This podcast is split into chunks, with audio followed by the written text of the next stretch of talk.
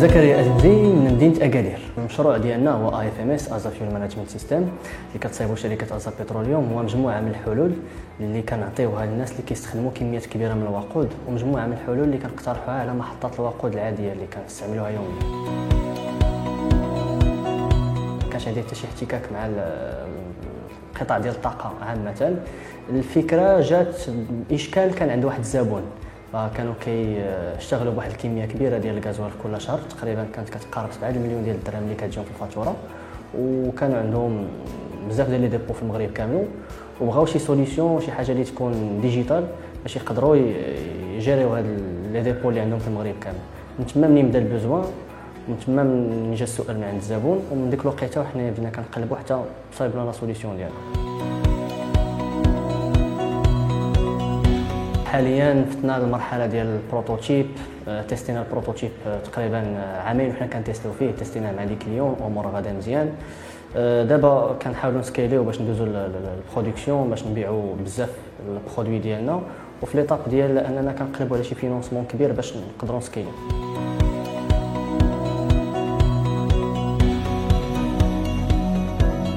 اللي كنبيعوه هو مجموعه ديال ال software وال hardware donc كنبيعوا matériel اللي كنحطوه في les stations-service ولا كنحطوه في les dépôts stockage داك ال matériel كيصيفط ال data لل cloud و les clients كياخذوا عندنا abonnement باش يقدروا يشوفوا ديك ال data وال traitement ديالها إلى آخره.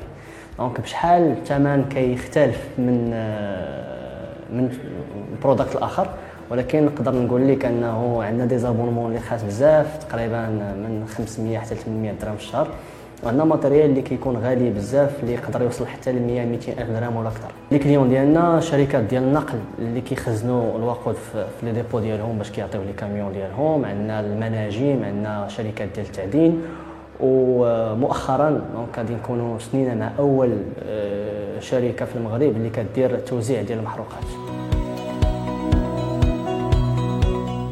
الصعوبات آه، اللي كاينين هما كنظن الصعوبات اللي كاينين عند كاع المقاولين. donc كل نهار كيكونوا صعوبات جداد كل نهار كيكونوا مشاكل جداد. صراحة المشاكل اللي كانوا قبل ديال التمويل اليوم ما بقاوش.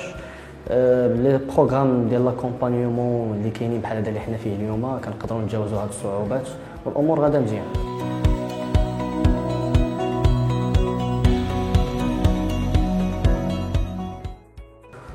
آه، زعم. أول حاجة دونك الواحد في الأول كيبقى كيفكر في كيكون عنده يا إما الفمول في الميسينات يا إما كيخاف تكون عنده واحد الفرصة وغادي يزقلها. وداك الخوف كيأثر عليه بواحد التأثير سلبي.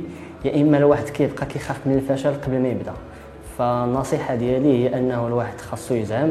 أه بطبيعة الحال خاص يكون un minimum خاص يكون étude projet خاص يكون business plan خاص يكون الواحد عارف علاش باغي يدير هذا داك ال projet ولكن ما يحاولش الواحد يعقد الأمور أكثر من القياس. بدا بعدا. وديك الساعات راه الأمور غادي تشوف اش غادي دير فيها.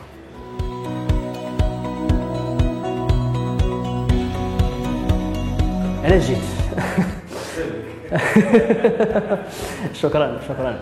أول حاجة علاش جيت هو ما عنديش سبب واحد ولكن فيما كيكون شي event كنمشي ليه وأنايا بواحد العقل مفتوح.